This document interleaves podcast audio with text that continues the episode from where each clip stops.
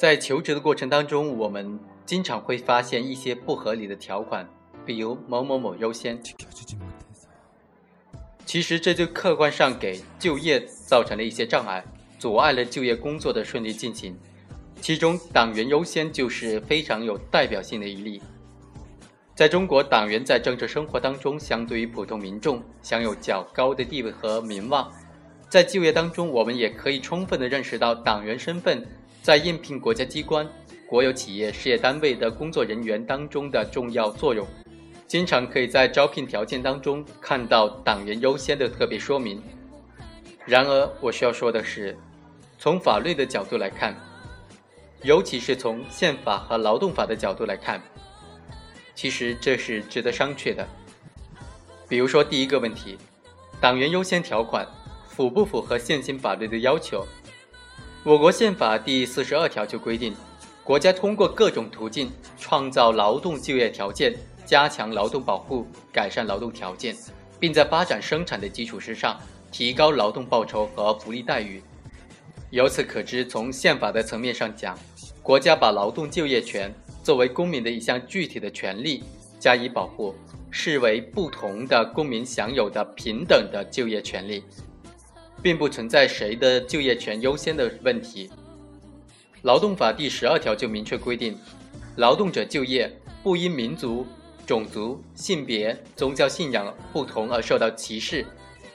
根据劳动法的这个条款，其实我们当然的可以引申出这样一条原则：劳动者就业不能够因为政治身份不同而受到歧视。因此，党员优先条款明确地写在招聘条件当中呢，事实上造成了非党员与党员在竞争公职岗位的时候不公平的竞争局面。这就降低了广大非党员毕业生就业成功的几率，损害了社会的公平正义。比如说第二个问题，党员优先条款背后折射出来的社会问题。党员优先条款与近年出现的男生优先的就业性别歧视条款在本质上都是一样的，都是歧视性的规定。不过一个涉及的是政治身份，一个涉及的自然的性别。但是与性别歧视条款不同的是。党员条款折射出的是一种我们普通公民比较痛恨的特权思维，是政治特权在就业领域的鲜活体现。在我看来，党员优先条款在理论上最大的不足就是它预设的一种前提，即在公平的就业市场当中，在相同的招聘机制和求职者能力相近的情况之下，党员一定比非党员优秀。虽然这种预设是不成立的。因为党员筛选机制的不完善和中国特有的国情，使得选拔出来的党员并不一定是我们希望的精英人才，而且偏见的对人进行标签化的认定，并不符合人才的认定规律。这种现象反映到社会上来，我们发现很多的负面影响是显而易见的。对求职者，自然就不必多言。党员优先条款对党员本身进行党员选拔就带来一些问题。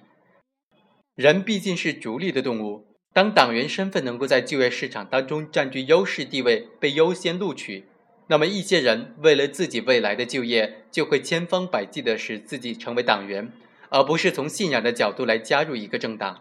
这就使得很多的利己主义者和功利主义者混入了党员的队伍，使得党员身份成为一种谋利的工具，而不是一种为人民服务的公仆责任，严重的损害了党的政治先进性。不利于党的长期发展。再比如说另外一个问题，党员优先条款是否有继续存在的价值呢？我认为，如果单纯的从法律的角度来看，党员优先条款确实不符合法律面前人人平等的价值追求。但是，保留党员优先条款在一些特殊的领域当中的运用，确实可以产生一些积极的政治作用。